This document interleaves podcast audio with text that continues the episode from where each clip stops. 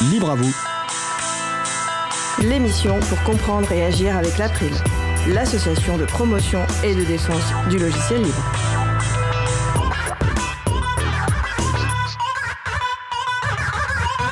Bonjour à toutes, bonjour à tous. Bibliothèque et liberté numérique, c'est le sujet principal de l'émission du jour. Avec également au programme la chronique Les humeurs de G sur la fin de l'open bar Microsoft au ministère des Armées. Et aussi la chronique de Marie-Odile Morandi sur logiciel libre et commun numérique. Nous parlerons de tout ça dans l'émission du jour. Soyez les bienvenus pour cette nouvelle édition de Libre à vous, l'émission qui vous raconte les libertés informatiques. Proposée par l'April, l'association de promotion et de défense du logiciel libre. Je suis Étienne Gonu, chargé de mission affaires publiques pour l'April. Le site web de l'émission est libreavou.org. Vous pouvez y trouver une page consacrée à l'émission du jour avec tous les liens et références utiles et également les moyens de nous contacter. N'hésitez pas à nous faire des retours ou nous poser toutes questions. Nous sommes mardi 18 octobre 2022, nous diffusons en direct, mais vous écoutez peut-être une rediffusion ou un podcast. À la réalisation de l'émission, Frédéric Couchet. Salut Fred. Salut Étienne, bonne émission. Nous saluons également Karim qui suivait en direct la manifestation parisienne pour les salaires et contre les réquisitions dans les raffineries pour Radio Cause Commune. Et salut à toute personne qui lutte pour des conditions de vie dignes.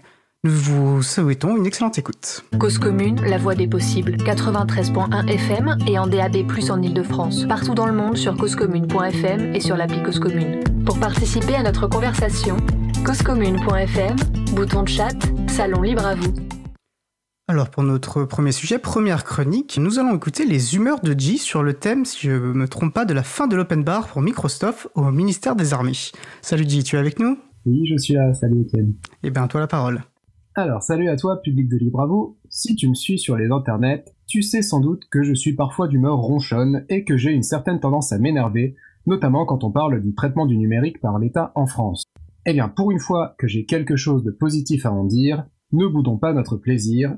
Oui, c'est vrai, on l'a appris il y a peu, c'est la fin de l'accord dit Open Bar entre Microsoft et le ministère des Armées. Une nouvelle qui me donne envie de citer le groupe Blur. Wouhou Bon, pardon, je sais que la chanson n'est pas sous licence libre, mais disons que j'utilise mon droit de courte citation. Bon alors, cher public de Libre à vous, si tu ignores ce qu'était cet accord Open Bar, je vais te l'expliquer. En temps normal, je ne saute pas de joie quand on m'annonce la fin de l'Open Bar, mais c'est sans doute un reste de mes années d'étudiant.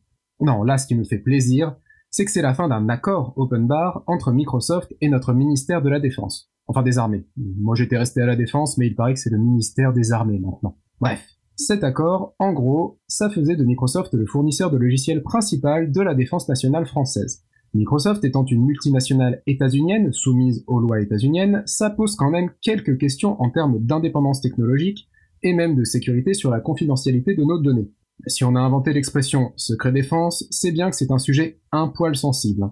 Personnellement, j'avais découvert cet accord, comme pas mal d'autres gens, hein, je pense, grâce à une émission Cache Investigation en octobre 2016. Émission au cours de laquelle Élise Lucet avait interviewé le vice-amiral Arnaud Coustillière sur les problèmes évidents que posait cet accord en termes de sécurité. Accroche-toi, je te lis sa réponse. En termes de sécurité, euh, moi, personnellement, ça ne m'inquiète pas plus que ça. Je m'en fous de ce débat-là. Pour moi, ça, c'est un débat d'informaticien. Alors cette réponse, en gros, on pourrait la traduire par cette question, c'est une question de gens qui connaissent le sujet. Moi qui n'y connais rien, je ne vois vraiment pas le problème. Eh ben c'est super. Voilà, quand t'entends ça, tu comprends pourquoi on préfère quand l'armée s'appelle la grande muette. Hein. Bon après soyons indulgents avec monsieur le vice-amiral, cette déclaration date de 2016, seulement trois ans après les révélations d'Edward Snowden sur le programme de surveillance globale de la NSA. Laissons-lui le temps d'intégrer la nouvelle. Oui, parce que je disais que Microsoft était une multinationale états-unienne. Ah, petit aparté d'ailleurs, je dis états-unienne et pas américaine, parce que j'ai une pote brésilienne qui aime pas trop qu'on confonde Amérique et États-Unis. Mais bon. Quand je remarquais que Microsoft était une multinationale états-unienne, c'était pas pour le plaisir de cracher sur les États-Unis gratuitement. Même si euh, ça, m'arrive, hein, mais bon. Non, si, si les gens comme moi s'indignaient de cet accord, c'est parce qu'on sait que les services de renseignement états-uniens espionnent absolument tout ce qu'ils peuvent, notamment en s'appuyant sur des logiciels privateurs comme ceux de Microsoft. On ne le soupçonne pas, on ne le devine pas, on le sait. Je veux dire, refuser d'utiliser du Microsoft dans des domaines aussi sensibles que l'armée, c'est pas de la paranoïa, ça devrait juste être du bon sens. Alors, je sais, je sais, j'avais dit que j'allais être de bonne humeur et j'ai quand même fini par grogner, pardon. Mais c'est vrai, la fin de cet accord entre Microsoft et le ministère des Armées, c'est plutôt une bonne nouvelle. Bon, après, ne tombons pas dans les excès d'optimisme non plus. On n'en est pas encore à voir le ministre des Armées venir danser en Sarwell sur de la musique Creative Commons aux apéros de l'April. La seule chose que ça veut dire, c'est que pour acquérir des logiciels, le ministère devra passer par l'UGAP, l'Union des groupements d'achat public. L'UGAP qui n'est pas spécialement pro-logiciel propriétaire, mais pas spécialement pro-logiciel libre non plus. Rien ne s'oppose donc à ce qu'on continue à avoir au ministère des Armées du logiciel fermé avec porte d'accès privilégiée pour la NSA. Car c'est là que le en mettant en concurrence logiciel libre et logiciel propriétaire sur un pied d'égalité, en se mettant dans la position du simple consommateur, bah, il y a de fortes chances que le logiciel propriétaire gagne. Pas qu'il soit intrinsèquement meilleur, hein, encore qu'on n'est quand même plus à la grande époque de Windows 95 et de ses écrans bleus de la mort, simplement, deux grosses boîtes comme Microsoft ont un pouvoir immense, avec des budgets de communication et de lobbying colossaux, face auxquels même des boîtes comme Red Hat ou Canonical, des boîtes qui fournissent des distributions GNU Linux professionnelles, face auxquelles ces boîtes donc ont du mal à rivaliser. C'est que pour avoir du sens, le choix du logiciel libre devrait se faire non pas comme simple consommateur, mais comme acteur, partie prenante de son développement. Ainsi, en embauchant des équipes de développement, les ministères français pourraient adapter et améliorer les logiciels libres existants en profitant d'un code propre et sans logiciel espion. Ils pourraient ainsi contribuer à ces mêmes logiciels, en stimulant ainsi leur activité, provoquant d'autres contributions dans un grand cercle vertueux le tout en payant des gens qui travailleraient et paieraient leurs impôts en France, ce qui ne gâcherait rien. Ah, mais on me fait signe dans l'oreillette que ces gens s'appelleraient alors des fonctionnaires et que ça, malheureusement, c'est le mal incarné. Non, non, non, non, les fonctionnaires, c'est un coût, une dépense à réduire, alors qu'un logiciel états-unien payé à prix d'or avec de l'argent public, c'est bien, c'est flexible, c'est moderne, vous, vous ne pouvez pas comprendre. Bref, bifurquer vers du logiciel libre pour les outils numériques des différents ministères, ça ne reviendrait pas à simplement changer de rayon à la FNAC ça impliquerait une politique qui verrait un peu plus loin que le bout du libre marché et qui arrêterait de considérer que la puissance publique doit tout externaliser et surtout ne posséder aucune compétence. Autant dire qu'avec un gouvernement néolibéral aux manettes, on aura plus vite fait de monter nos propres alternatives libres à ces différents ministères. Euh, mais je vais m'arrêter là car on va finir par me soupçonner de sédition, et ce serait quand même dommage de me faire interdire d'antenne après seulement deux chroniques. Alors je vous laisse, je vous souhaite une bonne émission et je vous dis salut eh bien merci J euh, pour cette euh, chronique de très bonne humeur. Effectivement, je te dis au mois prochain pour une prochaine euh, chronique. Ouais, au mois prochain, salut. Salut J. Et nous allons faire une pause musicale. Après la pause musicale, nous parlerons de bibliothèque et liberté informatique, le sujet principal de notre émission aujourd'hui. Nous commençons à écouter Crime Time par Leonard Richter. Leonard Richter compose de la musique cinématographique, c'est-à-dire pour les films. Nous avons découvert ce morceau grâce à l'équipe du site Au bout du fil. Un extrait de la présentation par Alice au bout du fil nous dit donc composer une bonne musique de film est loin d'être évident. La musique d'une bande originale respecte une codification bien précise. C'est ainsi qu'elle est capable de déclencher certaines émotions fortes chez le spectateur, mais aussi de donner de la profondeur à l'intrigue et de renforcer l'ambiance du film. Selon moi, Alice au bout, du, au bout du fil donc, on reconnaît donc une bonne musique de film à son ambiance et aux émotions qu'elle peut provoquer chez l'auditeur. Dans Crime Time, le compositeur allemand Leonard Richter a réussi ce double pari. Sa musique est non seulement auréolée d'une ambiance bien à elle, mais en plus elle transmet une montagne russe d'émotions chez l'auditeur. Le tout sans images ni paroles. Cause commune 93.1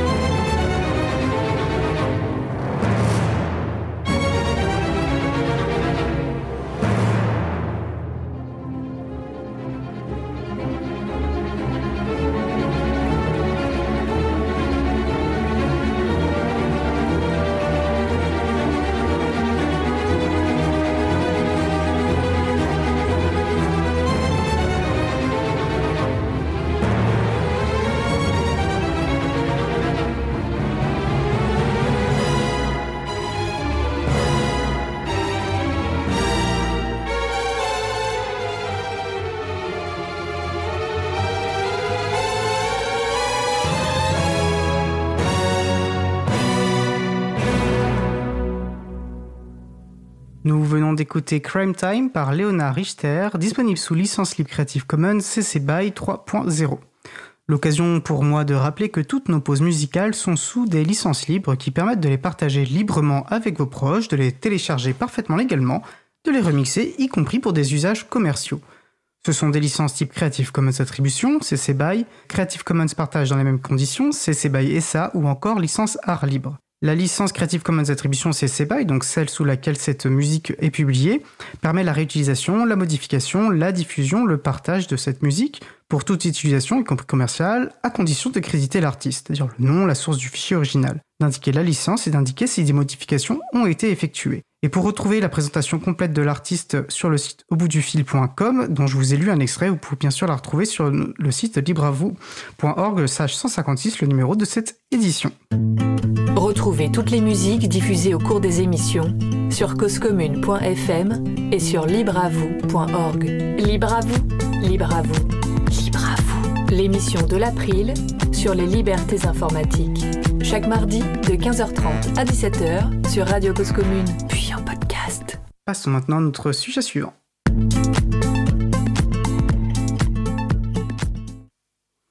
Nous allons poursuivre par notre sujet principal qui porte sur le thème bibliothèque et liberté numérique, avec Régine Auré, responsable des missions culture et diffusion des savoirs et accessibilité pour tous pour les bibliothèques universitaires de Nantes Université, co-organisatrice du festival Les Journées des libertés numériques, et Chloé Lélic, responsable de la bibliothèque et déléguée à la protection des données à l'INSA Rennes. Je profite de ce moment de l'émission pour remercier ma collègue Isabella qui a préparé cette émission et en particulier qui a organisé ce sujet long. Elle n'a malheureusement pas pu être là pour animer l'échange aujourd'hui et je la remplacerai donc du mieux que je peux. Je vous rappelle que vous, pouvez pardon, participer à notre échange sur le salon web dédié à l'émission sur le site causecommune.fm, bouton de chat. Alors, bonjour Chloé Lélite, est-ce que tu es avec nous? Oui, bonjour. Bonjour Régine Auré. Vous m'entendez bien? Bah très bien. La, la régie me fait signe que oui.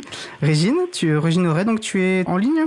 Oui, je suis bien là avec vous. Bonjour. Super. Eh bien, merci déjà à toutes les deux de vous être rendues disponibles pour cet échange qui m'a l'air en tout cas très intéressant. Ce que j'ai découvert en fait hier quand ma collègue m'a demandé si je pouvais la remplacer et en creusant le sujet, je, je comprends pourquoi elle s'est elle-même penchée sur la question. Je vous propose de commencer de manière très classique par une présentation personnelle, enfin personnelle de vos parcours. Et qui êtes-vous donc? Euh, bah, Régine Auré. Peut-être qu'on peut commencer par toi, Régine.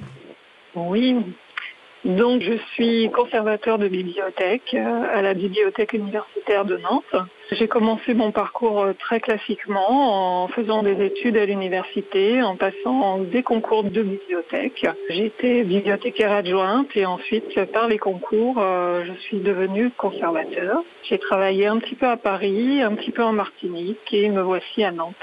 Chloé eh bien, euh, bah, du coup, je redis bonjour et bonjour à Régine parce que je, voilà. bonjour Chloé, enchantée. Alors moi, je voilà, je suis bibliothécaire, responsable de la bibliothèque à l'INSADREN, qui est une école d'ingénieurs euh, publics. Et euh, moi, j'ai des pareil, un peu comme Régine, un parcours universitaire. Après avoir fait euh, une licence d'infocom, j'ai fait une licence pour être bibliothécaire, une licence métier du livre. Et je suis devenue responsable de la bibliothèque. Et je suis aussi déléguée à la protection des données dans le cadre du RGPD. Et ça, tu l'as dit tout à l'heure en me présentant. Donc ça fait partie des missions que j'ai en plus de mon poste de responsable. Est-ce que vous pourriez peut-être nous présenter déjà ce qu'est une bibliothèque et quelles sont les spécificités d'une bibliothèque euh, universitaire. Bah, Chloé, puisque tu avais la, parole. Alors, une bibliothèque, euh, j'aurais jamais pensé que j'aurais dû définir c'était quoi une bibliothèque, mais bon, c'est un lieu déjà, euh, c'est des gens, donc un lieu où on peut venir travailler, un lieu où on peut venir consulter de la documentation sous toutes ses formes, c'est un lieu où on peut se connecter à l'information euh, sous toutes ses formes. Donc je vais être très large, très, dans une acceptation très large de ce que c'est que l'information. Donc on peut trouver des ordinateurs, on peut trouver des livres, on peut trouver des, DVD, des CD en fonction de, là où l'information est stockée. Mais c'est aussi un lieu où, comme je disais, où il y a des gens, donc des bibliothécaires, euh, qui est aussi des, ben, nous en tout cas dans une bibliothèque universitaire, on a des étudiants qui viennent travailler, qui viennent consulter notre documentation. On a des enseignants-chercheurs. Et puis c'est aussi un lieu où il se passe des choses en fait. Il y a des événements dans des bibliothèques et ce que nous on appelle euh, dans notre jargon l'action culturelle mais en fait qui est le fait d'organiser des événements en lien avec nos collections, en lien avec nos publics et de faire un peu du lien entre tout ça. Peut-être que Régine peut compléter. Avec ce que j'ai dit déjà l'essentiel. Dans les bibliothèques universitaires, qui sont des bibliothèques publiques ouvertes à tous, hein, elles, ne sont pas réservées uniquement aux gens qui composent les communautés universitaires, elles sont ouvertes à toute personne intéressée. Donc ça, il faut le dire parce que souvent les gens l'ignorent. On accueille vraiment tout le monde comme une bibliothèque municipale. Et effectivement, euh, c'est un lieu où il peut se passer plein de choses. Classiquement, on s'y installe, on regarde de la documentation, mais on peut très bien aussi dormir, on peut très bien aussi jouer si cela ne dérange pas les autres. On peut faire son travail dans son coin ou en groupe. On peut admirer une exposition, on peut euh, participer à un atelier. Voilà, il se passe plein plein de choses. effectivement, il y a les étudiants, les étudiantes, mais aussi le personnel de l'université. Hein tous les, les personnes administratives, euh, informaticiennes, euh, techniciennes, etc. Et puis les enseignants-chercheurs et les personnes euh, extérieures. Oui, c'est pas seulement des, enfin, c'est des lieux de vie, c'est pas seulement effectivement des endroits où on vient euh, euh consommer, j'utilise un peu à dessein ce terme, consommer euh, de la documentation, on vient vraiment se échanger aussi, rencontrer d'autres personnes. Enfin, j'ai des souvenirs aussi justement quand j'étais étudiant dans la bibliothèque universitaire, c'est des endroits de calme, mais aussi justement d'échange et de, de, de, de, conversation et de vie, quoi. Exactement. De plus en plus, on essaye de de modifier les espaces des bibliothèques universitaires pour qu'elles comprennent euh, des espaces de rencontre et de travail en commun. Donc c'est ce qu'on appelle des tiers-lieux. Les tiers-lieux, il y en a plein maintenant dans les villes, dans les autres organismes. Et ça permet justement d'approcher euh, l'univers des bibliothèques de façon beaucoup plus détendue et surtout euh, de s'y sentir presque comme chez soi. Donc ça favorise l'échange, ça favorise le bien-être. Je voulais juste rajouter quelque chose euh, sur le fait que la bibliothèque c'est un lieu physique, c'est aussi, euh, et là c'est la partie immergée de l'iceberg, parce qu'on a l'impression que justement c'est un lieu, juste un lieu euh, physique, c'est aussi un lieu, j'ai envie de dire numérique, enfin en fait, c'est aussi beaucoup de contenu disponible en ligne. C'est tout un travail de mise à disposition de contenu en ligne via euh, des, des, portails, des sites internet, etc. Et ça, c'est un peu une partie du travail qui est souvent ben, très peu connu du grand public, mais qui nous prend beaucoup de temps aussi. Donc il y a ce lieu qu'on essaye de faire évoluer vers quelque chose de, de plus accueillant, etc. Et puis euh, il y a ce lieu en ligne aussi qu'on veut accueillant et pour faciliter l'accès à la documentation en ligne. C'est pour compléter le tableau. Euh, et, et, du coup, ça m'inspire une, une, question, c'est-à-dire qu'effectivement, bon, euh, Libre à vous est une mission, puis l'April est une association dédiée au logiciel libre, et on sait qu'au cœur de l'éthique du logiciel libre, il y a cette idée de, de la libre circulation des savoirs, du partage de la connaissance. J'imagine qu'elle est assez euh, centrale dans, dans, dans les missions d'une bibliothèque publique et a priori encore plus d'une bibliothèque universitaire. Qu'est-ce que ça a comme importance pour vous, cette idée du, du, du libre partage de, des connaissances? Si tu peux intervenir, oui, euh, je dirais que c'est la mission, une des missions fondamentales des bibliothèques hein, depuis toujours. Hein c'est de rendre, de faciliter en fait l'accès du plus grand nombre à l'information, parce qu'on sait que ça contribue à une forme d'émancipation et de liberté hein, pour les personnes qui ont l'information, qui sont informées, qui peuvent donc avoir leur libre arbitre, faire des choix et puis euh, se créer aussi une conscience citoyenne. Donc euh, pour moi, c'est vraiment ça, c'est faciliter l'accès à l'information pour tous et ensuite les gens sont libres d'en faire ce qu'ils en veulent. Oui, moi je suis complètement d'accord. Enfin, c'est la base de notre métier, euh, c'est-à-dire que la question du libre partage et du libre accès à l'information, c'est euh, essentiel dans une démocratie, ce qu'on a envie euh, que ce soit une démocratie. Et c'est pour ça que les bibliothèques sont des lieux très important politiquement et stratégiquement pour euh, plein de communautés, pour plein de personnes, et y compris dans l'enseignement supérieur où on est quand même plus sur des missions euh, ben, de soutien à la formation, de soutien à la recherche, mais c'est aussi des lieux euh, où bah, justement se crée du partage en fait en, en action. C'est des lieux importants pour ça. Et du coup, on sait que, d'ailleurs, tu as commencé à, à, poser cet aspect de la, de la problématique, euh, Chloé, puisque tu disais effectivement ce n'est pas qu'un lieu physique, mais aussi euh, un accès, euh, on va dire, par les, par les outils technologiques, par les outils informatiques. On imagine bien que dans une bibliothèque, l'outil informatique a une place donc assez centrale, notamment en plus, j'imagine que ça peut permettre en termes d'archivage et puis d'accès peut-être à des ressources qui n'étaient pas encore physiquement disponible. Donc quelle est peut-être l'évolution un petit peu de cette importance de l'outil informatique et là-dedans, quelle est la place du logiciel libre? Puisqu'on parle de, libre parcours, euh, enfin de libre accès à la connaissance. La connaissance informatique est elle-même une connaissance importante. Que pouvez-vous nous dire sur ces questions? Alors sur la question de l'évolution, ben, en fait nous les bibliothèques on, est en perpétuelle évolution. Ce que je disais tout à l'heure dans ce que je présentais comme étant une bibliothèque, l'information là où elle est, notre objectif c'est d'y donner accès et donc pas que via les livres. Et donc aujourd'hui effectivement nos étudiants ils font des recherches euh, sur Google. Et donc notre posture, c'est une posture d'accompagnement par rapport à ça. C'est une posture de formation aussi d'accompagnement. C'est une posture de comment on va euh, aider à, réfléchir à c'est quoi ces outils comme Google euh, qui nous permettent d'avoir accès à de l'information et en même temps qui récupèrent beaucoup de données euh, sur nous, sur nos vies et qui derrière nous, voilà, peut-être nous empêche l'émancipation justement. Et donc il y a aussi cette question de l'accès à la documentation électronique par des outils qui parfois ne sont pas libres. On a du logiciel libre en bibliothèque, mais on a aussi beaucoup de logiciels propriétaires et des accès euh, à des bases de données via des éditeurs euh, qui voilà, peuvent nous bloquer euh, aussi à des moments des accès. Enfin, c'est c'est un business model à comprendre et je ne sais pas si je peux l'expliquer maintenant, mais en tout cas pour dire que aujourd'hui on ne peut pas faire sans quoi. Peut-être que Jasine veut compléter du coup, parce que je suis un peu. Je vais essayer. Effectivement, on propose beaucoup d'outils et, de ressources en ligne maintenant. Nous sommes contraints euh, par les contrats avec les éditeurs euh, de choisir euh, des formes d'accès propriétaires, hein, ça c'est clair.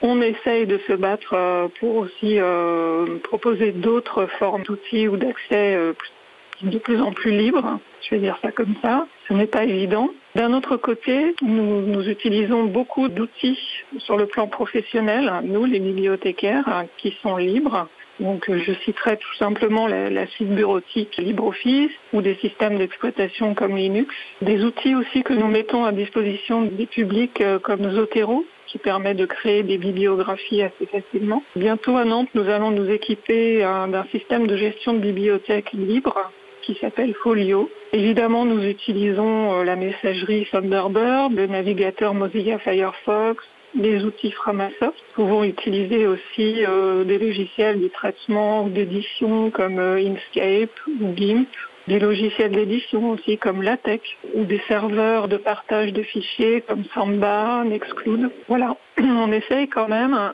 et on, est plutôt hein, dans cette philosophie-là d'utiliser des outils libres qui en général sont très bien faits et euh, qui permettent aussi, euh, ça c'est très important, d'avoir un niveau de sécurité important. Euh, les, directions des systèmes d'information et du numérique dans les universités sont très sensibles à ça. Et puis maintenant, on demande aussi des outils qui proposent une certaine sobriété numérique. Donc on essaye de faire des choix entre des logiciels libres et propriétaires, mais on arrive le plus souvent à choisir du libre. Chloé, euh, tu, fais le même constat euh, à l'INSA de Rennes? Effectivement, alors tous les logiciels euh, qu'a cité Régine, etc., et, la posture, enfin, je pense qu'on a la même, c'est-à-dire que nous, on fournit vraiment tout ce qui est possible au logiciel libre sur les, sur les postes de la bibliothèque. Et nous, les personnels, on a cette culture euh, du libre euh, au maximum. Hein. Euh, on, donne aussi accès à, au, logiciel Tor, enfin au Tor Browser. C'est vrai que Résine ne l'a pas mais c'est partie aussi des outils qu'on met à disposition pour protéger sa vie privée quand on fait des recherches sur le web. Mais du coup, derrière, moi, ce que je constate, et là, c'est en tant que DPO, en tant que délégué à la protection des données, c'est quand même qu'il y a beaucoup d'outils libres qui commencent à être institutionnalisés, hein, via notamment Renater, qui est le, fournisseur d'accès euh, à Internet euh, de l'enseignement supérieur, si je résume. Et ça ne veut pas dire que derrière, nous, dans les établissements, ça arrive jusque... Enfin, les services nous parviennent. Euh, ce qui se passe, c'est qu'on a aussi beaucoup de services comme Zoom hein, ou Teams, Microsoft Teams. la suite Office de Microsoft, elle est aussi très présente dans les habitudes des enseignants-chercheurs. Quand je parle de Zoom, c'est parce qu'il y a vraiment une vague de Zoom entre guillemets, euh, pendant le Covid. Enfin, ça, je pense que tout le monde l'a vécu, mais nous, c'est vraiment devenu quelque chose de très habituel, quoi. Et, c'est dur de leur proposer autre chose parce que il y a des enseignants-chercheurs qui se sont habitués à utiliser ces outils. Et donc, quand vient, euh, voilà, le moment de réfléchir à quel outil de visio on va prendre, et eh ben, on va prendre Zoom. Et donc, moi, en tant que DPO, euh, mon travail, c'est aussi d'alerter sur les problématiques de conformité au RGPD. Donc, dire que ces outils ne respectent pas à des endroits la législation européenne sur la protection des données. Et en fait, l'usage euh, souvent surpasse euh, ces alertes. Quoi. Dès que je me retrouve aussi à être euh, d'un côté à promouvoir le libre et de l'autre ben, à être obligé quelque part d'utiliser des outils propriétaires. Donc c'est très, voilà, très ambivalent comme posture, mais Donc je vois dans le chat qu'il y a quelqu'un qui parle d'évangélisation auprès du public. On ne fait pas d'évangélisation, hein. on, fait de la facilitation, on, accompagne, on promeut des outils, mais c'est pas de l'évangélisation en tant que telle. Euh, oui, c'est sûr qu'on évolue tous aussi dans des contextes sur lesquels on a, on a une maîtrise forcément euh, relative. Mais je rencontre qu'on part du principe effectivement vous êtes euh, toutes les deux convaincues par le logiciel libre, alors que ce n'a pas forcément, c'est quelque chose qui, c'est des, des, cheminements politiques qui se construisent. Du coup, je pense que ce serait intéressant peut-être de savoir comment votre découverte, quelle est votre découverte du logiciel libre, comment en êtes-vous venu à, à, vous poser les questions que vous avez pu et les enjeux que vous avez pu déjà évoquer?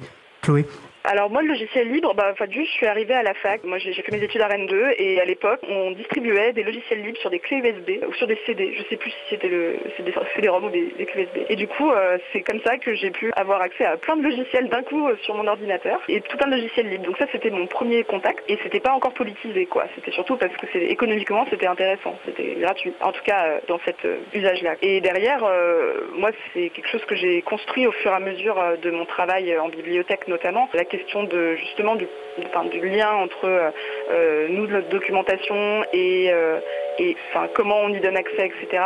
Et la question du logiciel libre, elle est venue, enfin, c'était, comment dire, c'est venu en, la, question de, de, pouvoir lire le code source d'un logiciel, de pouvoir le comprendre, même si je ne le comprends pas. Je connais des gens qui peuvent le comprendre. Euh, je sais qu'on peut le modifier, l'adapter. Et, donc moi, c'était dans une optique de protection de la vie privée. C'est dans ce cadre-là que je m'y suis intéressée. Et derrière, euh, j'ai organisé des événements en lien avec ça dans ma bibliothèque. Mais c'est vrai que du coup, au-delà de l'aspect protection de la vie privée, l'aspect euh, ben, s'approprier en fait des savoirs et les adapter à notre usage en sortant d'une logique marchande aussi à des endroits, c'était important pour moi. J'explique pas trop tout mon cheminement, mais voilà, j'ai eu tout un cheminement autour de ça. C'est difficile, j'imagine, de résumer des années de cheminement en quelques minutes, mais en tout cas, c'était très clair. Merci. Euh, Régine alors, euh, moi, j'ai découvert les logiciels libres euh, dans mon milieu de travail par les informaticiens des bibliothèques notamment, qui ont commencé à nous parler de ces outils et à nous expliquer pourquoi ils existaient. Parce que moi, je n'avais aucune idée de l'existence d'un milieu parallèle.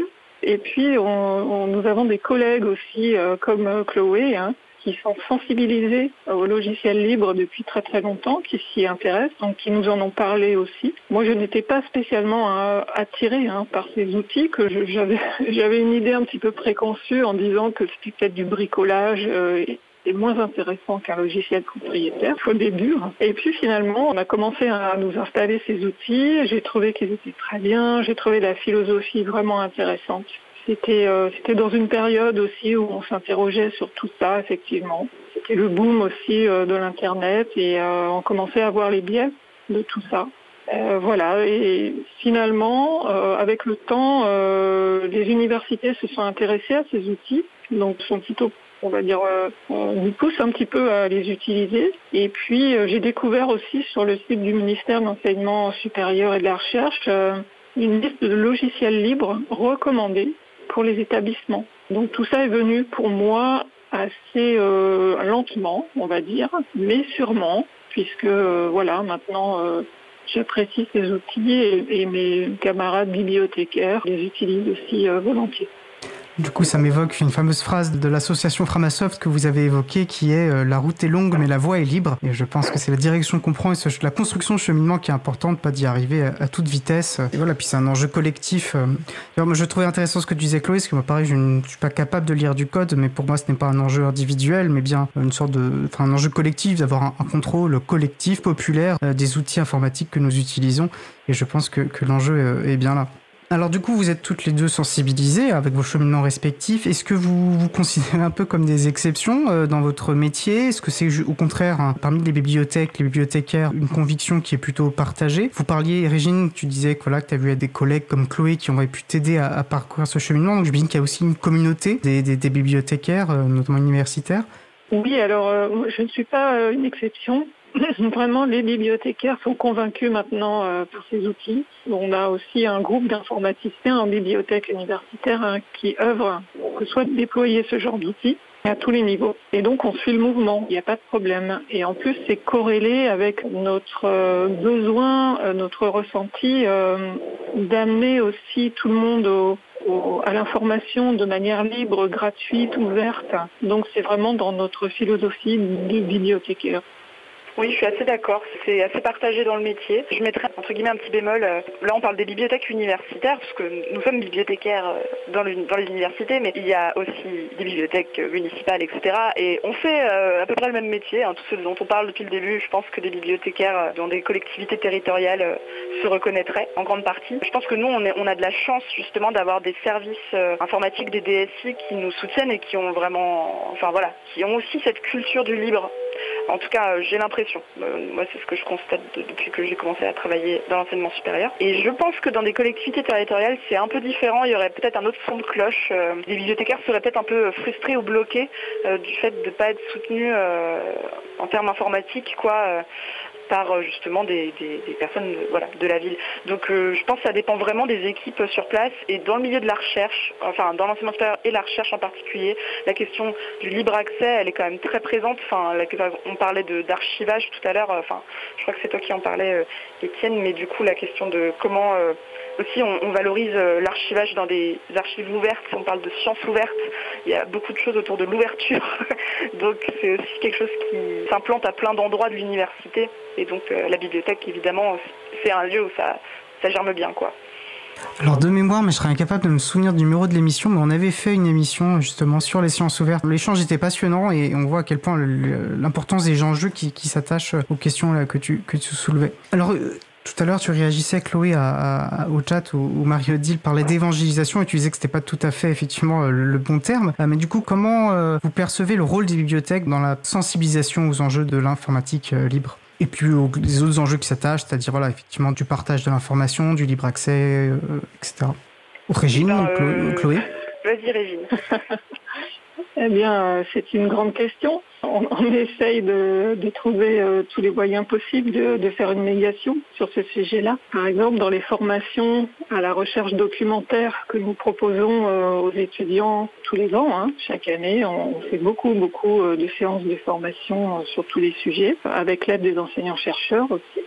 On parle toujours des outils libres par exemple, Zotero, comme je le citais tout à l'heure, c'est le pendant de EndNote et on l'utilise beaucoup et euh, les étudiants le découvrent hein, la plupart du temps et sont assez intéressants sont assez intéressés. Donc il y a ce moyen de médiation par les formations que nous pourrons faire. Il y a aussi la médiation qu'on peut euh, faire au moment de l'accueil du public dans une bibliothèque. Nous faisons de l'accueil, de l'orientation, du renseignement. Et donc à ces deux occasions-là, en fonction des questions qui nous sont posées, on peut aussi orienter vers nos postes informatiques ou vers notre site web vers d'autres euh, gisements documentaires et, autres. Et à chaque fois, on précise quand il y a des outils libres qui sont à disposition. On peut aider aussi ponctuellement une personne à installer quelque chose sur euh, ces outils numériques. Et puis, il y a plein d'autres formes de médiation possibles. Hein. On peut le faire aussi durant des animations culturelles hein, dans les bibliothèques ou à l'extérieur. Et puis, on en parlera certainement euh, au cours de, grands euh, événements comme euh, ont été les le Festival des libertés numériques hein, que Chloé a organisé pendant pas mal d'années, et puis aussi pendant les journées des libertés numériques qui se passent maintenant à Nantes.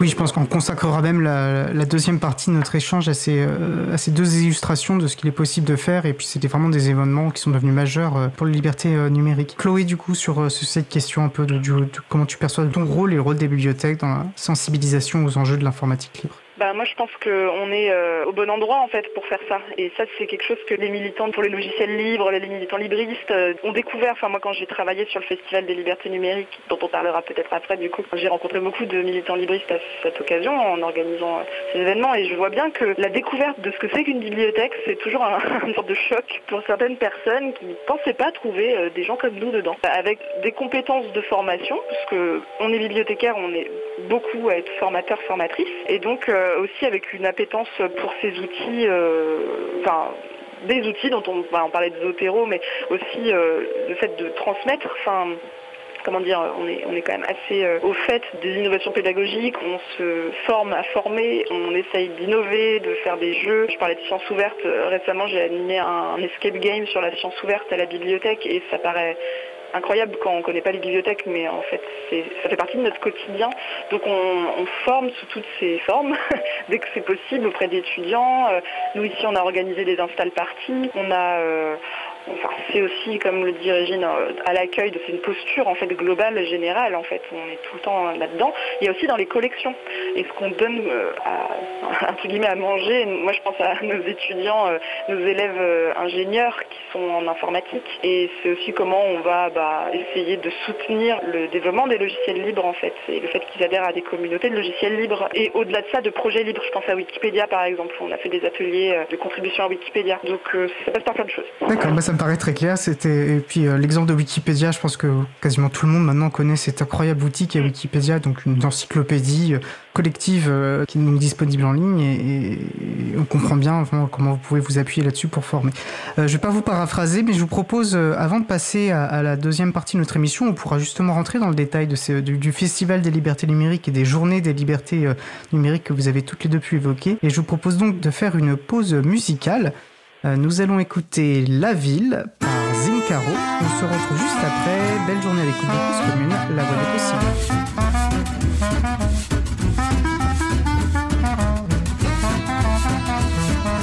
Cause Commune 93.1 Tant que lâche les amarres, embarquer, naviguer.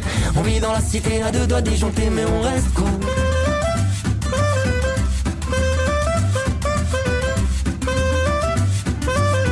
Après tout c'est qu'une ville colorée, colorée. Colorée, maquillée, ses murs, ses rues, ses allées. À l'heure des musiques on ira danser, danser. Dans ces endroits il fait pas froid, où y a pas trop de lois, où la musique c'est cool, dans les verres que tu bois, où la musique c'est cool, dans les verres que tu bois, où la musique c'est cool, dans les verres que tu bois. Ici ça gronde, ici ça plombe, savoir respirer, écouter, travailler, se laisser glisser, s'en aller des ruelles, même si elles sont belles.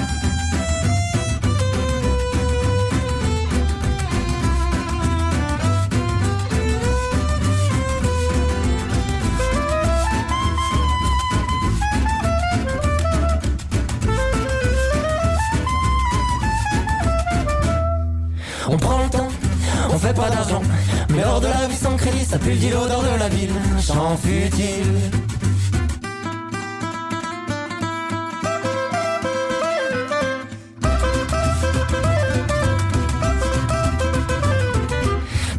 C'est lâcher les amarres, embarquer, naviguer. On vit dans la cité à deux doigts disjonctés, mais on reste cool.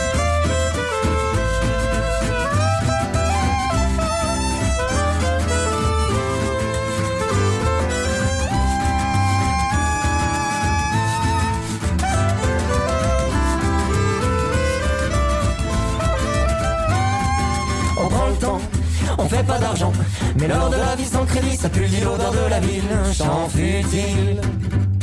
Ils veulent nous stresser, ils ont dans la tête de se presser. Sans gentil, c'est pas leur rêve. On s'étonne même de voir que 5 tonnes d'espoir, c'est tout noir, c'est tout noir. Provoque des vocations, des pros de la nation. On a de tout en tenter, de faire des progrès, de drôles de projets.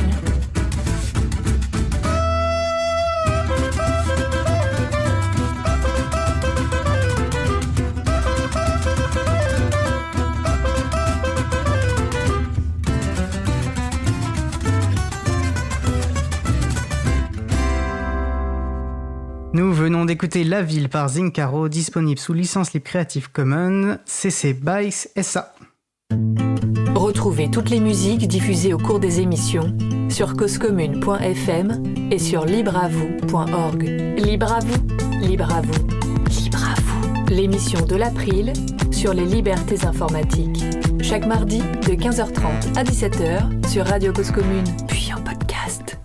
Je suis Étienne Gonu de l'April et nous parlons euh, au cours de cette émission de bibliothèque et de liberté informatique avec nos deux invités, Régine Auray pour les bibliothèques universitaires de Nantes Université, co-organisatrice du festival Les Journées des Libertés Numériques, et Chloé Lalique pour la bibliothèque de l'INSA Rennes. Alors avant la pause, voilà, nous avions commencé à évoquer deux événements euh, importants hein, autour des libertés euh, numériques.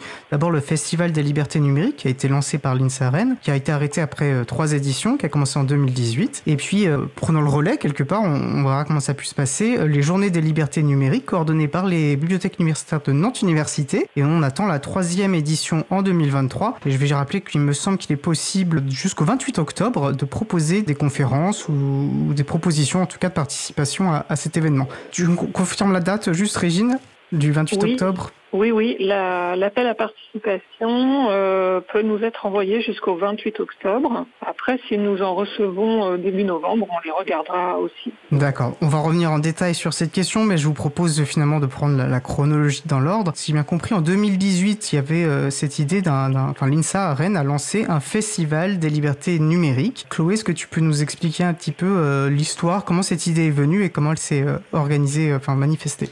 Oui, je peux. Alors, il faut que je remette le nez dans mes chiffres parce que, effectivement, en, 2018, on a lancé le Festival des libertés numériques, mais c'est une, on va dire, c'était déjà la suite de quelque chose qu'on avait développé à l'INSA avec, au début tout seul, et ensuite avec l'Université de Rennes, et puis avec l'association Actux, qui est l'association de promotion du logiciel libre à Rennes. Et donc, depuis 2000, alors 2000, euh, il me semble 2015, on organisait des crypto-parties. Euh, crypto-parties, c'est des événements pour euh, former et informer sur la question de la protection de la vie privée et sur la préservation des libertés. Et en gros, on avait lancé ça avec des, collègues qui travaillaient à l'INSA, des enseignants-chercheurs, des doctorants et puis euh, c'était euh, conférence, atelier, et c'était sur une journée. On avait aussi euh, justement install party, c'était dans ce cadre-là, donc des moments où on peut venir installer, apprendre à installer Linux sur son ordinateur par exemple. Et donc ça, on l'a fait pendant trois ans à la Bibli, à la Biblinsa. Et puis en 2018, on a eu l'envie de grossir et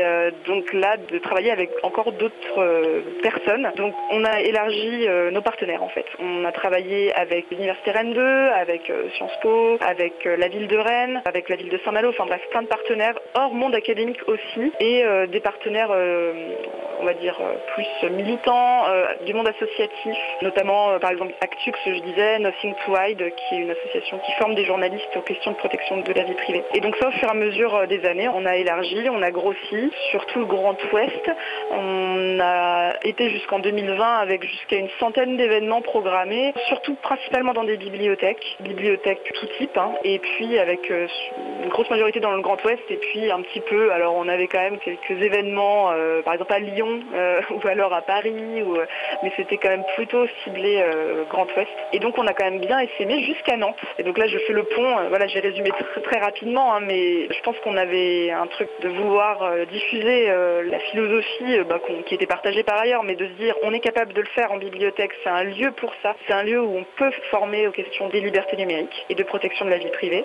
Euh, et c'est un lieu important aussi parce qu'il euh, y a des postures professionnelles euh, de pas surveiller les gens, d'être dans une posture de faciliter l'accès à l'information, de lutte contre l'autocensure. Moi, dans ce cadre-là, j'ai notamment organisé des journées d'études. Je suis venue faire une intervention à passage en scène. Enfin, j'ai été beaucoup sollicitée dans plein de lieux comme ça militants et académiques. Et du coup, euh, nous en 2020, on était un groupe qui organisait ça. On était des bibliothécaires, il y avait des gens plutôt du monde associatif, euh, il y avait des doctorants. Et puis on est arrivé au bout, quoi. C'est-à-dire que c'était beaucoup de travail. C'était pas forcément un énorme soutien euh, financier de la part de l'INSA qui portait déjà beaucoup. et j'ai envie de dire, on ne pouvait pas aller plus loin. Et donc du coup, financier et en moyens humains. Et du coup, on est arrivé au bout et on a arrêté. C'est-à-dire 2020 était notre dernière année, puis après il y a eu le Covid et voilà, on a c'est tombé entre guillemets un peu à pic, mais il n'y aura plus de festival des libertés numériques. Mais du coup, voilà, derrière ça avait tellement bien essaimé à Nantes que voilà, ça a continué à, germer à Nantes. Donc là, je passe la parole à Régine. Euh, oui, euh, en fait, au cours des années 2018, euh, 2019 et 2020, il y a eu une conjonction en fait, d'événements très très favorables. À Nantes, on commençait à s'intéresser de près à la culture numérique, à tous ces outils, ces usages numériques qui en fait euh, changent nos comportements, nos, manières de penser, nos valeurs, nos relations aux autres. Donc on regardait ça de près du côté des bibliothécaires. On a fait une journée d'études euh, là-dessus euh, destinée aux bibliothécaires de Nantes. Et puis nos collègues de la bibliothèque universitaire de La Roche-sur-Yon organisaient déjà des journées du numérique sur leur campus hein, avec les étudiants, les enseignants-chercheurs, mais aussi d'autres personnes euh, localement ou régionalement afin de montrer comment, euh, dans la pédagogie et dans la recherche, on utilisait le numérique pour euh, créer des choses ou ou faire avancer la résolution de certains problèmes. Donc on était dans ce bouillonnement et un jour euh, Chloé m'a appelé et m'a dit euh, franchement là il faudrait que vous fassiez quelque chose à Nantes, il faudrait que vous participiez au Festival des libertés numériques. Et c'est comme ça que tout a commencé en fait. Donc Chloé a dû m'appeler en 2019, juste après la, la journée d'études. Et quand j'ai pris connaissance euh, du programme du FLDLN, euh, j'ai dit ok oui oui il faut absolument qu'on participe à ça. Ça correspondait tout à fait à notre axe euh, de travail et de vue. Donc nous avons participé à, à l'édition de 2020 ça s'est très bien passé on a eu une quinzaine euh, d'événements euh, vraiment très divers et variés euh, qui allaient de la conférence sur la protection des données privées jusqu'à une install partie effectivement ou un repair café pour réparer, pour mettre du logiciel libre sur ces machines. Nous avons appris avec effroi en, en 2020 que le festival s'arrêtait. Et là, euh, nous nous sommes dit à Nantes qu'on ne pouvait pas s'arrêter comme ça. C'était trop bien. Le festival était trop bien et formidable. Euh, en plus, cette participation régionale, même un peu plus, hein, c'était vraiment euh, motivant. Donc, nous avons décidé de créer les Journées des libertés numériques, mais à Nantes, à La Roche-sur-Yon et à Saint-Nazaire, nous n'avions pas d'ambition nationale comme le Festival des, des libertés numériques. Et donc, on a creusé la question. On a eu le soutien de nos institutions universitaires, de la direction de la bibliothèque universitaire, et on a commencé à, chercher des subventions, euh, des personnes qui pourraient nous aider à travailler et à mettre ce projet en place.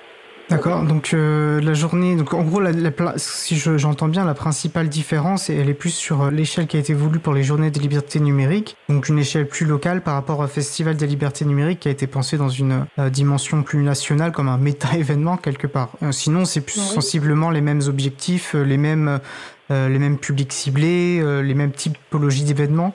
Exactement, c'est exactement la même chose.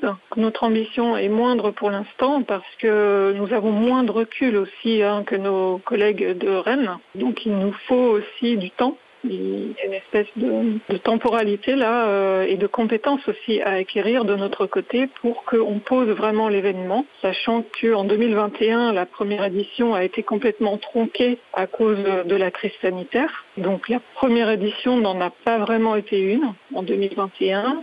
En 2022, cette année, cette deuxième édition était en fait notre première édition qui s'est passée complètement et de, manière très intéressante. Donc maintenant, nous sommes prêts à poursuivre les éditions sur plusieurs années et peut-être à étendre nos partenariats sur un, un, territoire plus large. Nous verrons. Mais en tout cas, nous avons développé des partenariats locaux aussi, euh, ce qui était important pour nous.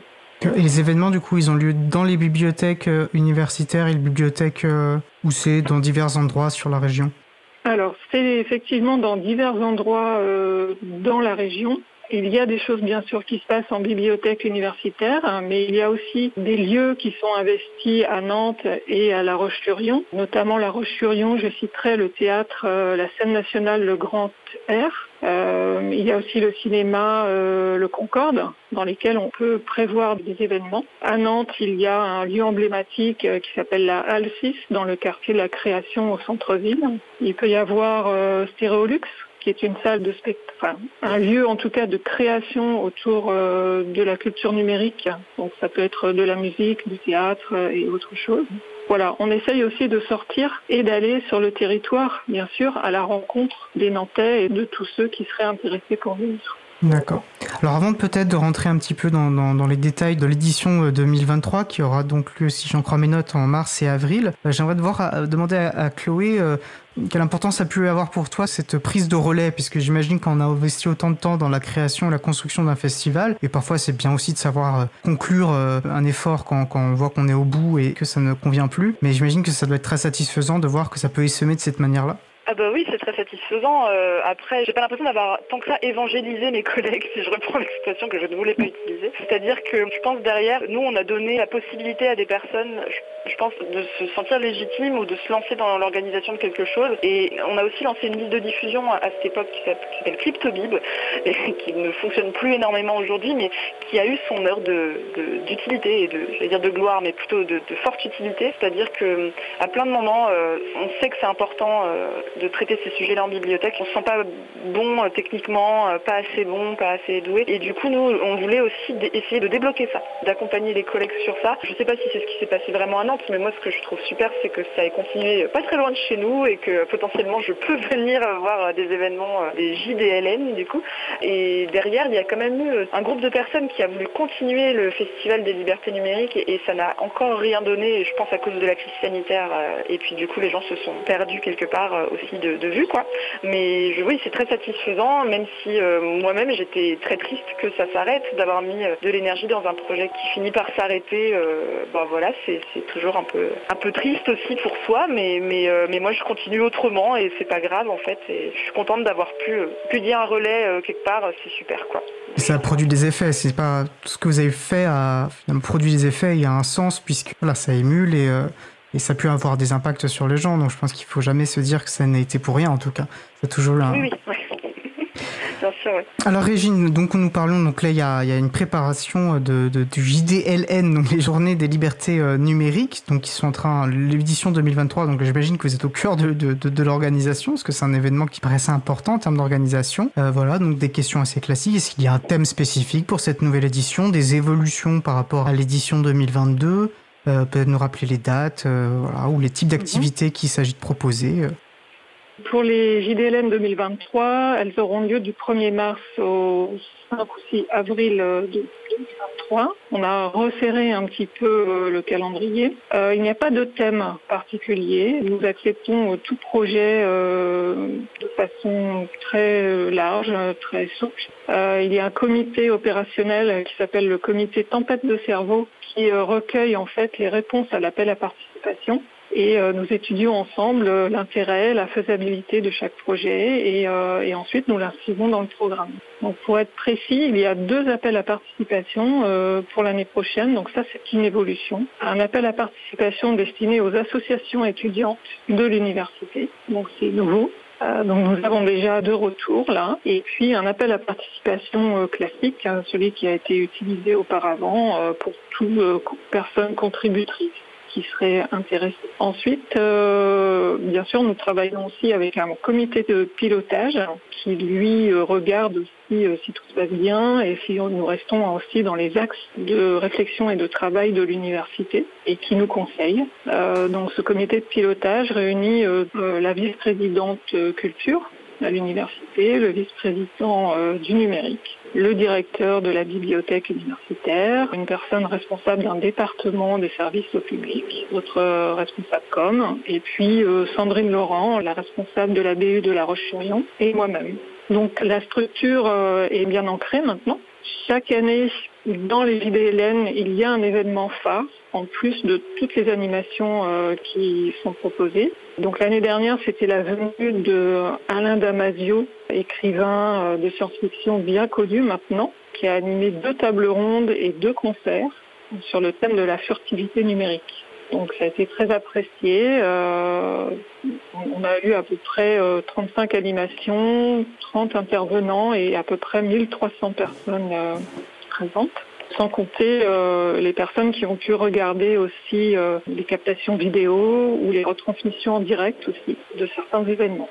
Pour l'édition 2023, on a reçu à peu près 25 réponses à l'appel à participation et on essaye de développer des partenariats, notamment avec la Bibliothèque municipale de Nantes. Nous allons essayer de coproduire euh, un événement, euh, alors on ne sait pas encore lequel, on est en relation, et cet événement pourrait aussi se placer en septembre 2023 lors de la Dante Digital Week, qui est un autre festival aussi euh, dédié au numérique, qui a les mêmes valeurs que euh, les JDLN. Donc nous pourrions euh, nous placer aussi dans ce festival. Cette année, l'événement phare, ce sera la venue de François Saltiel, qui est un auteur, un journaliste connu sur Arte, notamment. Dans le, il était dans l'émission de 28 minutes de Elisabeth Quint. Et il a une émission maintenant sur France Culture qui s'appelle Le meilleur des mondes et qui traite en fait de nos vies numériques. Donc il a accepté de venir pour animer trois tables rondes et une conférence interactive. Et l'une des tables rondes est très importante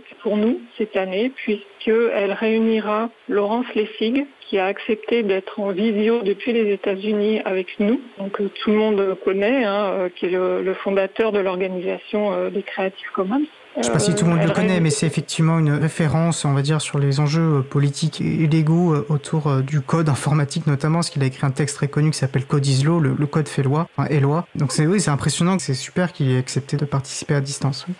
On est vraiment, oui, très très contente avec Sandrine Laurent de, cette acceptation. Donc il sera là, il y aura Karine Bernot, qui est la présidente de l'Université de Nantes, qui est euh, professeur en droit civil et en propriété intellectuelle. Donc c'est aussi un, honneur.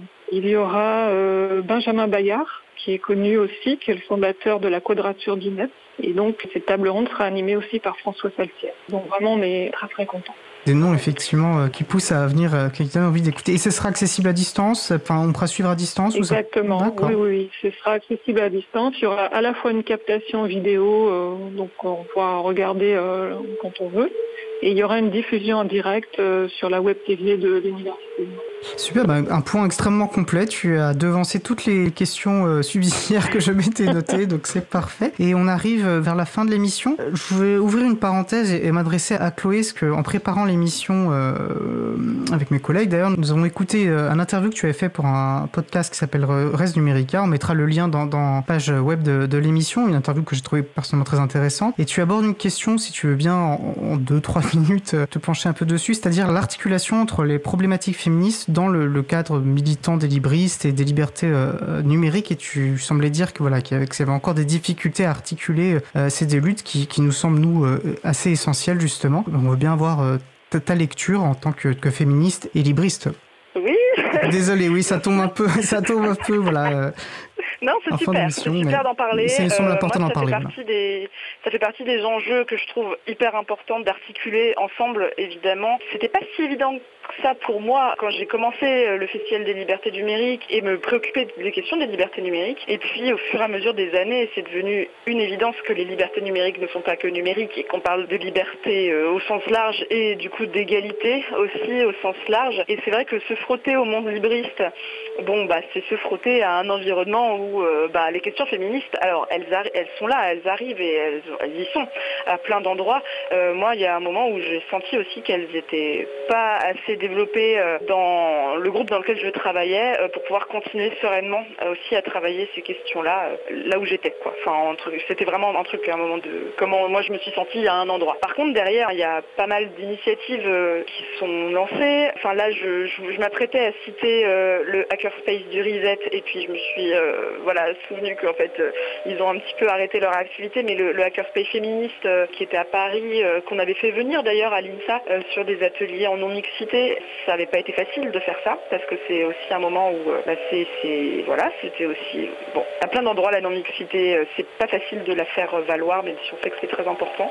Il y a aussi des associations comme euh, Échappe qui travaillent la question des cyberviolences sexistes. Par exemple, des, enfin voilà, des, associations qui montent des instances mastodon. Enfin là, c'est peut-être un peu technique, mais je sais que ça se travaille, que c'est travaillé à plein d'endroits dans le milieu libriste. Juste moi, j'étais pas à, ces endroits-là et peut-être ça m'a pas suffi.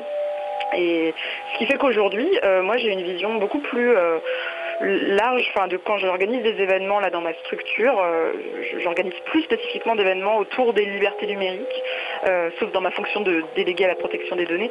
Mais derrière, c'est vraiment une perspective politique plus large de ou le libre, le logiciel libre en faire partie, mais c'est pas non plus, euh, on va dire, c'est un moyen, c'est pas une fin. Voilà, c'était plus ça. Euh, j'en suis arrivée à ça. Alors que peut-être à un moment j'étais plus dans c'est la fin et c'est un moyen. Dans ma réflexion, en tout cas, c'est arrivé comme ça. Voilà. J'espère que j'ai répondu à la question. très impressionnant, en deux minutes à peine, avoir aussi bien résumé. Et on invite, parce que Fred me dit que c'est même l'interview sur Res Numérica qui nous a donné envie de, traiter euh, le sujet ah, d'aujourd'hui. Et donc vraiment, euh, voilà, Chloé a eu plus de temps et plus de tranquillité pour répondre à la question que je viens euh, d'évoquer. je vous invite donc à, aller découvrir cette interview. On arrive en fin d'émission et je vous propose chacune, en une à deux minutes, peut-être de nous évoquer ce qui sont pour vous les, les points forts à retenir de notre échange ou si vous souhaitez partir complètement ailleurs, finalement, cette minute est à vous. Euh, bah, Chloé, puisque tu parlais, je te laisse la parole. Ah merci. Bah, du coup j'avais pas préparé alors qu'on m'avait dit qu'il faudrait bien me préparer. du coup, je juste bah, pour les points forts. Bah, pour moi, euh, les bibliothèques sont des lieux euh, très importants dans notre société. C'est des lieux qu'il faut maintenir, c'est des lieux qu'il faut nourrir. Il faut aller visiter les bibliothèques et s'en saisir. Euh, de l'autre côté, petit message aux bibliothécaires. voilà, faut ouvrir et continuer ce travail de facilitation autour de tous ces enjeux des communs en fait au sens large. Voilà. Si du coup je fais pas du tout deux minutes, mais je, je ne sais pas quoi dire de plus ce que j'ai déjà dit. C'est très bien, merci. Régine Auray Eh bien, évidemment, évidemment, je dirais la même chose que Chloé. Il faut venir en bibliothèque, euh, de quelque nature qu'elle soit. Il faut aller rencontrer des bibliothécaires qui sont déjà formidables et qui sont euh, très en phase avec ce qui se passe dans la société, euh, y compris du côté des outils numériques. Voilà, il faut il faut partager avec elles, il faut monter des projets avec elles ou avec eux. Voilà, il se passe plein plein de choses dans, cette sphère-là. Elle se transforme progressivement en espace de tiers-lieu, donc débat, échange, création, etc. Donc c'est très très important comme mouvement aussi. Et moi je dirais respect pour les, personnes euh, qui euh, continuent à travailler euh, sur la création d'outils libres. Pour moi c'est créer et faire vivre des outils informatiques ou numériques libres c'est mettre des, connaissances en commun et des compétences en commun au sein d'une communauté pour le bien commun. Donc ça me rappelle un petit peu ce qu'on fait en bibliothèque aussi. Très belle conclusion, merci beaucoup. Merci beaucoup donc à Régine Auray, responsable des missions culture et diffusion des savoirs et accessibilité pour tous pour les bibliothèques universitaires de Nantes Université, et à Chloé Lélic, responsable de la bibliothèque et déléguée à la protection des données à l'INSAREN. Merci beaucoup à toutes les deux et je vous souhaite une excellente fin de journée. Merci. Merci beaucoup. Nous allons maintenant faire une pause musicale. Après la pause musicale, nous entendrons la chronique de Mario-Odile Morandi sur euh, logiciel libre et commun numérique. Et avant cela, nous allons quitter Restabilized par PunchTech. Nous avions déjà transmis euh, le morceau Destabilized du même artiste dans une précédente émission. Nous bouclons donc la boucle aujourd'hui. Cause commune 93.1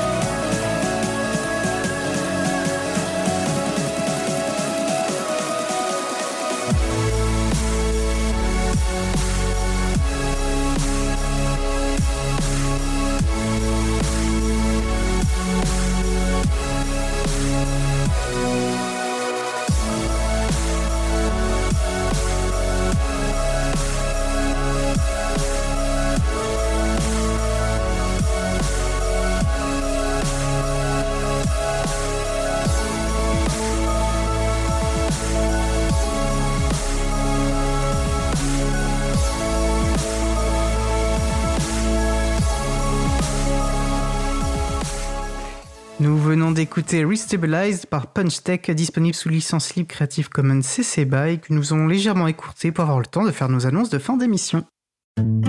Retrouvez toutes les musiques diffusées au cours des émissions sur causecommune.fm et sur libreavoue.org. Libre à vous, libre à vous, libre à vous. L'émission de l'April sur les libertés informatiques. Chaque mardi de 15h30 à 17h sur Radio Cause Commune, puis en podcast. Je suis Étienne Gonu de l'April et nous allons passer au sujet suivant. Nous allons poursuivre avec la chronique Les transcriptions qui redonnent le goût de la lecture de Marie-Odile Morandi sur le thème Logiciel libre et commun numérique. Il s'agit d'une rediffusion d'une chronique diffusée dans l'émission Libre à vous du 28 juin 2022. Je vous propose donc d'écouter ce sujet et on se retrouve juste après sur la radio Cause Commune. Nous allons commencer par la chronique Les transcriptions qui redonnent le goût de la lecture de Marie-Odile Morandi. Marie-Odile est animatrice du groupe Transcription de l'April et administratrice, excusez-moi, de l'association. Elle a rédigé la chronique qui est mise en voix par Laure Élise Déniel, bénévole à l'April. Le thème du jour, logiciel libre et commun numérique.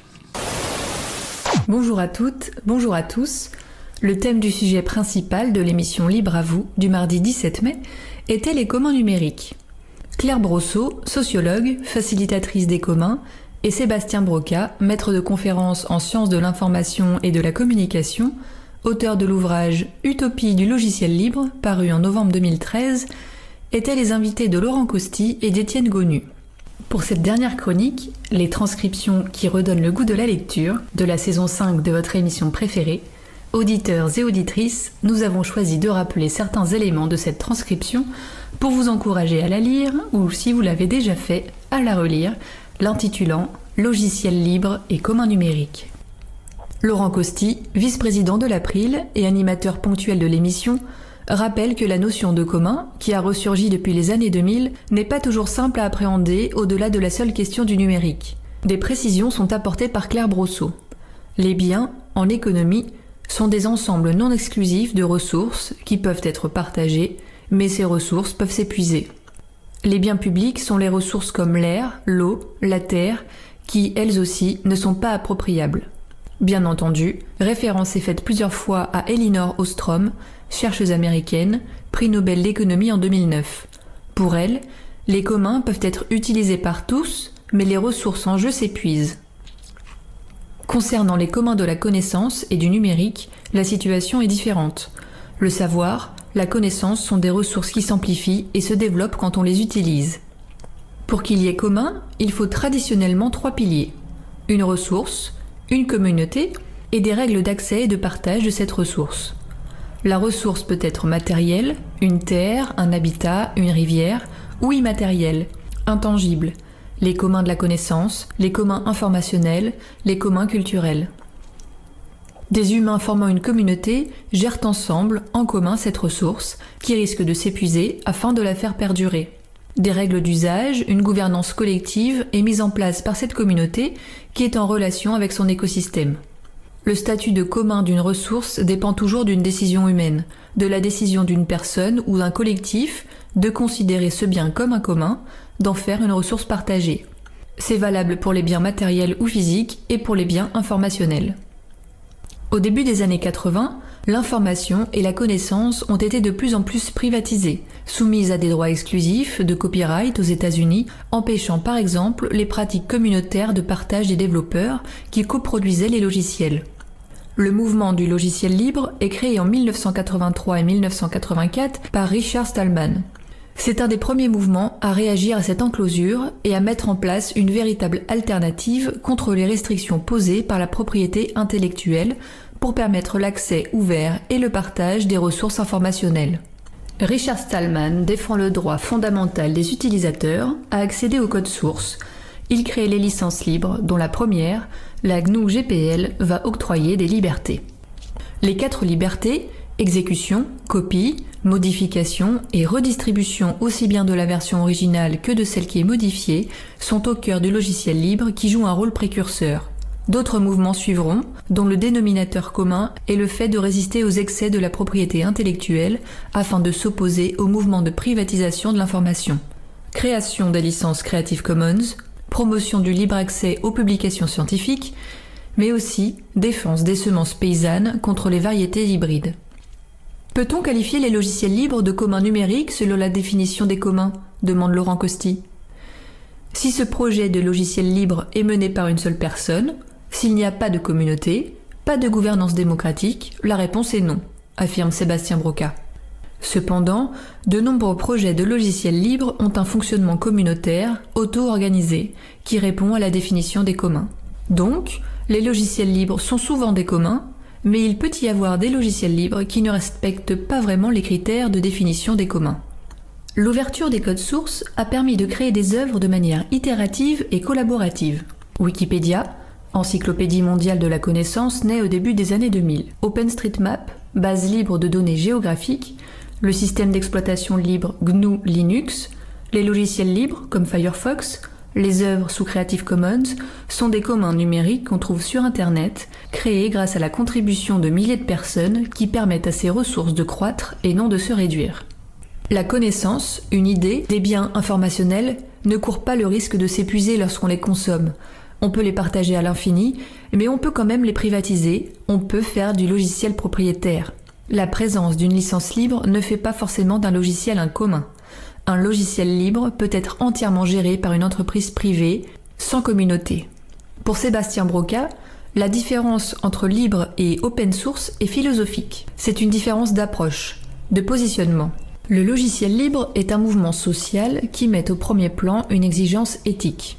L'open source va se promouvoir avec des arguments un peu plus pragmatiques, expliquant que les logiciels sont meilleurs, qu'ils permettent des méthodes de développement ouvertes efficaces des économies d'argent pour les entreprises. Il remarque qu'un nouveau clivage s'est mis en place depuis quelques années avec d'un côté le logiciel libre, canal historique et ses quatre libertés, et de l'autre, une position moins rigoriste sur ses droits fondamentaux. Apparaissent ainsi des licences qui vont avoir un objectif plutôt économique de réciprocité. Demande de participation au développement du code source du logiciel et à défaut, demande de versement d'une somme d'argent. Plus récemment, une nouvelle génération arrive qui porte des combats, des valeurs ou des exigences qui n'étaient peut-être pas assez prises en compte par la génération précédente, notamment celle des pères fondateurs du logiciel libre. Les thématiques concernant en particulier les inégalités de genre ont acquis de l'importance, ont questionné et fait réfléchir un certain nombre de communautés qui se sont aperçues de l'homogénéité sociale qui régnait, de la domination écrasante des hommes assez technophiles, blancs, favorisés socialement, accusant parfois des comportements machistes ou misogynes. Des questions de gouvernance démocratique se posent. Comment s'auto-organiser? Comment faire pour mener un projet communautaire respectueux? Le mouvement des communs a ainsi pu ouvrir le monde du libre à des thèmes qui provenaient de mondes sociaux assez différents, permettant une gouvernance plus collective au sein de certains projets de logiciels libres. Le logiciel libre est essentiel dans le fonctionnement d'Internet. 90% des serveurs tournent avec GNU Linux, on a constaté une forme de récupération ou d'intégration du libre par les GAFAM, dont le monopole ne s'est, semble-t-il, pas affaibli, ainsi qu'une forme d'appropriation par l'industrie qu'on pourrait dire culturelle. Les éléments de langage, le vocabulaire de la communauté, collaboration, ouverture, partage, ont été repris, peut-être de manière hypocrite, par les grands acteurs du numérique. Parce qu'il y a des enjeux de souveraineté, des données par rapport à ces GAFAM, mais aussi des enjeux d'innovation collaborative, on constate une appropriation assez récente des communs numériques par certaines institutions avec volonté de les favoriser. On peut citer l'Agence nationale de la cohésion des territoires, ainsi que l'IGN, l'Institut géographique national, qui ont choisi d'utiliser désormais OpenStreetMap. Au cours du temps, diverses transcriptions concernant ces sujets ont été publiées. Le site Libre à lire met à disposition un moteur de recherche qui permet aux personnes intéressées, par exemple en insérant le terme commun, de les retrouver.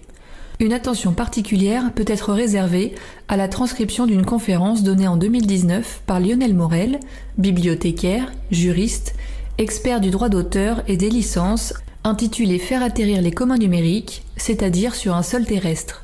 Les communs de la connaissance ont une dimension matérielle et les communs matériels sont aussi des communs de la connaissance. Lionel Morel cite l'exemple d'une bibliothèque. Les idées sont dans les livres qui sont des objets, eux-mêmes sont dans une bibliothèque qui est l'infrastructure. Sébastien Broca prend l'exemple du Fab Lab, le laboratoire de fabrication, qui a une dimension matérielle, qui existe dans le tissu urbain, dont l'activité est fondée sur beaucoup de communs numériques, particulièrement au niveau logiciel. Il est donc difficile de séparer ces éléments qui forment un agencement. Le libre ne concerne pas seulement les informaticiens ou les hackers, il s'inscrit dans un projet politique plus vaste, plus global, véritable alternative, nous explique Claire Brosseau, à la mondialisation néolibérale telle qu'elle a été conduite depuis quelques décennies. Le logiciel libre n'a pas vraiment eu besoin des communs pour exister, pour progresser.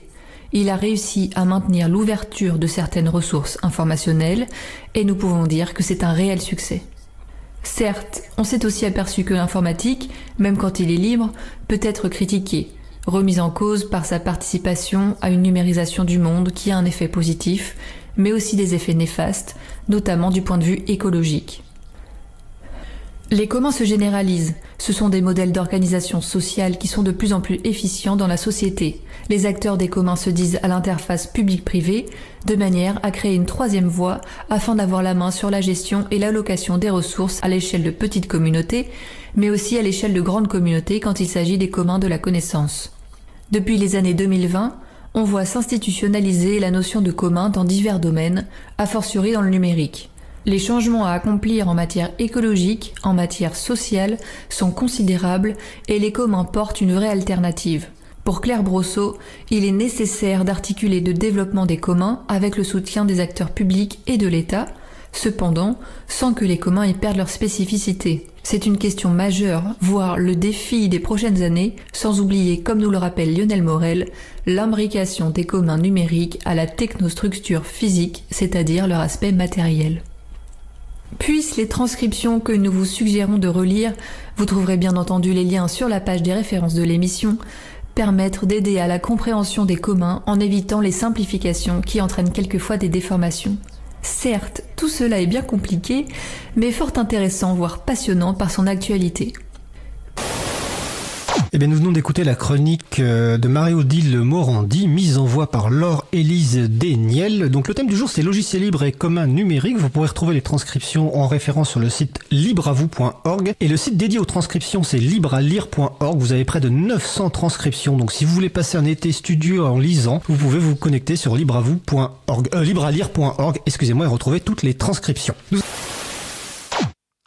Sommes de retour en direct sur la radio Cause Commune et nous allons terminer par quelques annonces.